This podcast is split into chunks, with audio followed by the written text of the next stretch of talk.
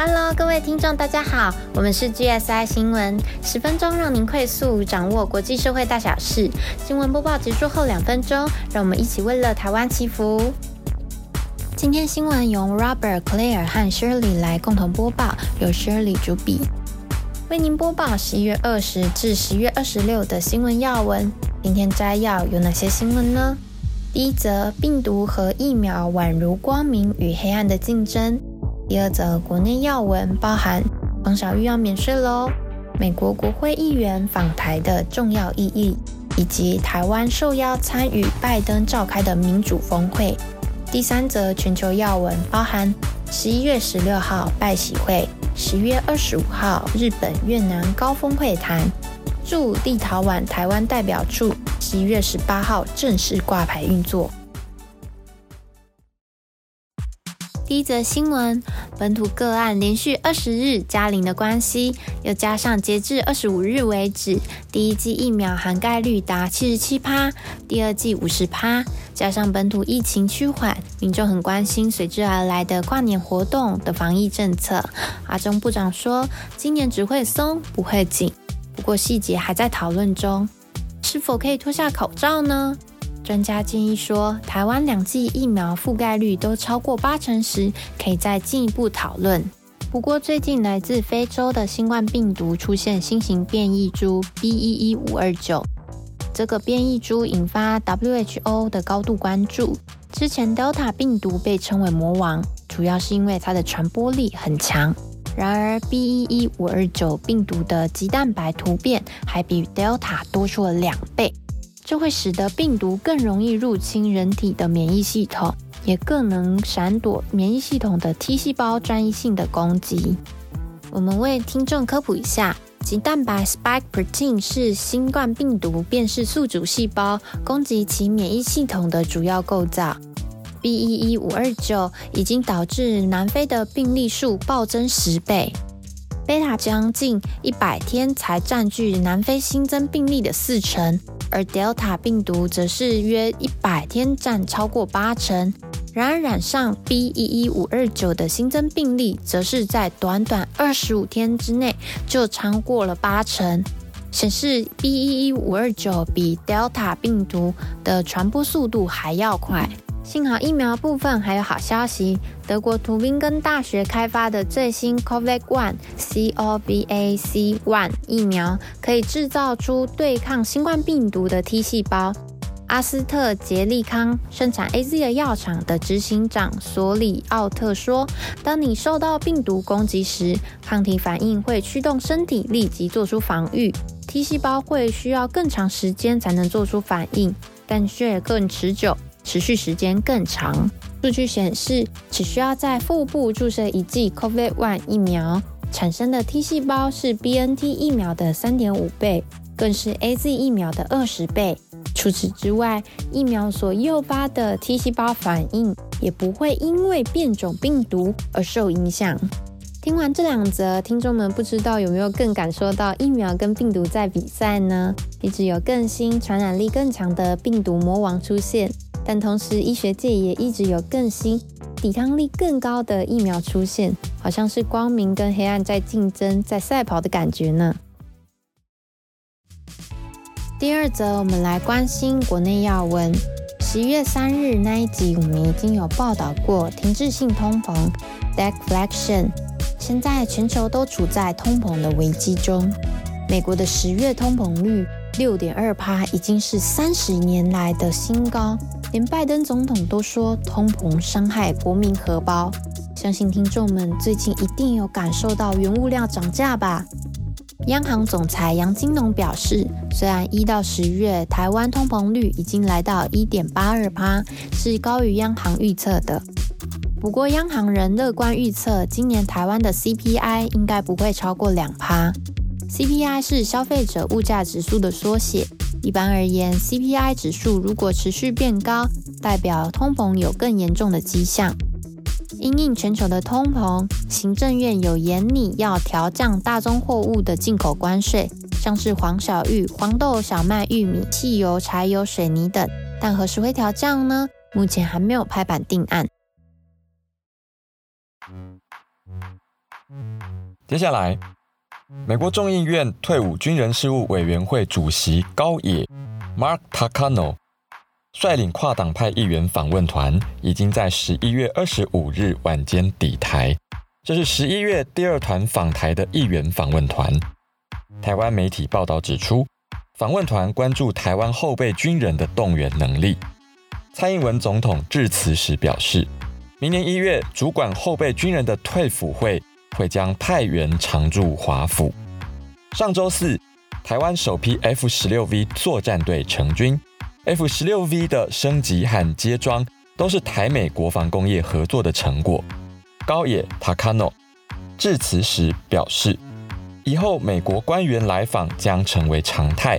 我们这周来到台湾，是要提醒我们的伙伴以及盟友，对于自由且安全的印太地区的承诺以及共同的责任。美国总统拜登十二月九号到十二月十号将召开首届的线上民主高峰会。美国国务院十一月二十三日公布与会者名单，共有一百一十个国家受邀，我们台湾也榜上有名。不过，中国、俄罗斯等国未在名单上。民主高峰会将为各国领导人提供一个平台，可以让个人或团体来提出民主承诺、民主的改革与倡议，以捍卫国内与国际的民主与人权。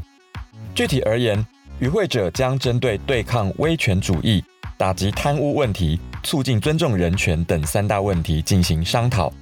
操弄数位资讯和散布假消息也将是民主高峰会关切的重点。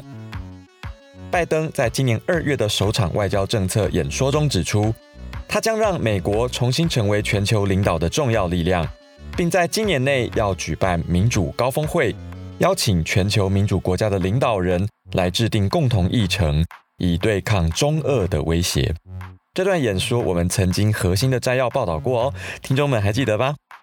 美国国务院并说，在民主高峰会落幕后几个月，会和参加的成员进行协商和实际行动，强化透明度、问责制、多元化、平等和法治等价值。拜登预计一年后将在召集第二届民主高峰会，对民主的成果与挑战。进行后续的聆听、学习与检讨，并且继续开拓实践民主的共同道路。因为民主国家必须不断证明，他们确实能对人类有所贡献。若能承认民主的不完善之处，并且公开透明的面对问题，人类也才能建立一个更加完美的体制。中国官媒曾说，美国允许蔡英文与各国元首同台，已严重违反一中原则。拜登若执意邀请蔡英文与会，解放军战机将飞越台湾，不排除以大量飞弹轰炸机队做出决定性反应。现在小英总统确实不会出席民主高峰会，届时将由数位政务委员唐凤与驻美代表肖美琴出席。第三则，我们来看一下国际要闻。首先是上一集有预告的十一月十六日拜习会。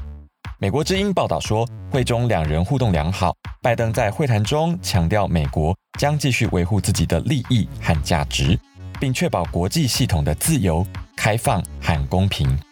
他还表达了对中国在新疆、西藏、香港等做法的忧虑，同时也谈到了台湾问题、中美经贸问题与 COVID-19 的疫情。中国官方媒体新华社以坦率。建设性、实质性和富有成效来描述这次的会谈，但是白宫的新闻稿和美国国安会资深官员的简报都没有提到这次的高峰会富有成效。两位领导人会谈了三个半小时，比预期时间更久。这位资深官员强调，美国希望透过这次的高峰会，可以更好地管控两国的竞争，并且为了避免冲突来制定护栏。媒体记者问说。那么，两位领导人在高峰会上有没有为了防止两国在台湾问题上面发生冲突，建立起新的护栏呢？官员说没有。不过，两位领导人答应就各项的议题保持接触。接下来，越南总理范明正范明景十一月二十五日访日，并且与日本首相岸田文雄进行会谈。会后发表联合声明，有鉴于中国海洋活动趋于频繁，声明中提及对中国单方面企图改变南海现状升高紧张，深感疑虑。这是岸田上任后首度在国内与外国领袖会谈。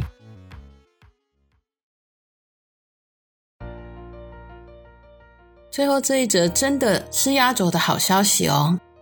十一月十八号啊，是我们台湾外交史上很重要的一个大日子。怎么说呢？十一月十八号，台北的驻立陶宛台湾代表处正式挂牌运作了。天呐天呐，真的好开心哦！国际间终于有可以用台湾这个名字了耶！大家记得吗？奥运往年都只能够秀中华台北地区的代表选手的名字，今年开始可以秀台湾的代表选手。当时想必听众们都很开心，我也是。当然，今年我们奥运选手表现很精彩，所以很开心。但是更有意义的是，我们在国际上是使用台湾的这个名字来出赛的，不是吗？但是当时还是有小小的遗憾，对不对？什么遗憾呢？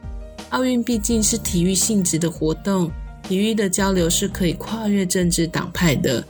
没想到今年都还没过去，立陶宛就成立了我们台湾代表处了耶，很棒诶其实立陶宛在今年七月宣布要开设台湾代表处的时候，北京呢就召回了驻立陶宛的大使，还停止了通往立陶宛的货物列车。也停止了发放食品出口的许可证。最近，立陶宛外交部长兰斯伯吉斯接受法新社、路透社的采访的时候就说：“即便总额并不大，人们依旧感到痛苦。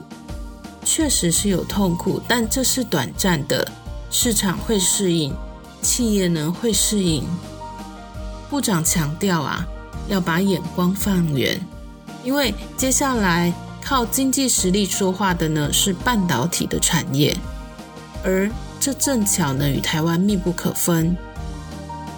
台湾呢与立陶宛已经签署了六项 M O U，彼此啊在半导体、镭射、金融科技等各项产业的领域呢即将会密切合作。回顾立陶宛今年以来，从口罩外交、疫苗外交，再到设立台湾代表处。想交个朋友啊，却引来中国降级外交的关系。不怕中国的打压，所以十一月二十四号，兰斯伯吉斯说呢，中国握有如此强大的力量，还有经济的力量，当有政治的需求，他就出手操纵，基本上所有的人都得遵从，这绝对不是我们想要生活的世界。我想，我们正在觉醒，有所认知，要开始来制定政策，去思考如何面对这个情况。部长更说啊，立陶宛呢正在向世界展现要如何抵抗中国的施压，而立陶宛此举已经引发了连锁反应喽。怎么说呢？十一月二十三号，美国跨党派的议员呢提出了一个法案。促进与台湾关系的法案，要求呢，国务卿要制定外交战略来帮助台湾在世界各地增设代表处，防止台湾被孤立。那这个法案的后续，我们一定会为听众们追踪报道的。好的，今天新闻播报到此。预告下，德国新总理肖兹上台，梅克尔的时代正式告终。下期会有更详细的报道。新闻结束之后，欢迎您与暖心的 Grace 为我们的世界一同祈福。今天资料来源主要是 ET Today、基因线上、苹果日报、自由亚洲电台 RFA、自由财经、中时新闻网、台视新闻、华视新闻网。UDN、RFI、LTN、YouTube、期末新闻网、环宇新闻台、中央流行疫情指挥中心记者会。如果你喜欢这节目，欢迎 YouTube 观众按赞、订阅、开启小铃铛。Apple Podcast 观众到我们新闻懒人包职场聊天室五星评价，并且留言给我们鼓励哦。接下来会帮这些新闻祷告，因为人的界限就是神的开始。那些超过我们能力所能处理的问题，也请神来帮忙。这也是每个人都可以为这世界做的事。不过，如果信仰不同，也非常感谢你听到这，我们就下周见喽。亲爱的神，很感谢在面临新冠病毒不断变种的危机同时，研发出更强大的疫苗来制衡，真的很感谢。让台湾建国百年，虽说是一个国家，却经常承受外交的孤立，或是各种不平等的待遇。即便如此，台湾依然没有放弃。在他国遇到天灾人祸需要协助时，我们尽一己之力帮助他们，把台湾人的热情和温暖散播出去。早在节目开播前，有信仰的人们也努力为了世界各国祷告。所以，我们是用行动来爱这个世界。事实证明，爱是流动的。现在台湾依然有来自对岸的压力。但已经有国家开始使用台湾的名字设立外交代办处，还有针对台湾议题制定法案，对于各国民主意识不断提高，看了真的很感动，很感谢神。直到家庭、民族和世界每个角落变得和平为止，我们会持续不间断的祷告下去，愿一切按主旨意成就，奉得圣主的名恳求的，阿门。那我们下集再见喽，拜拜。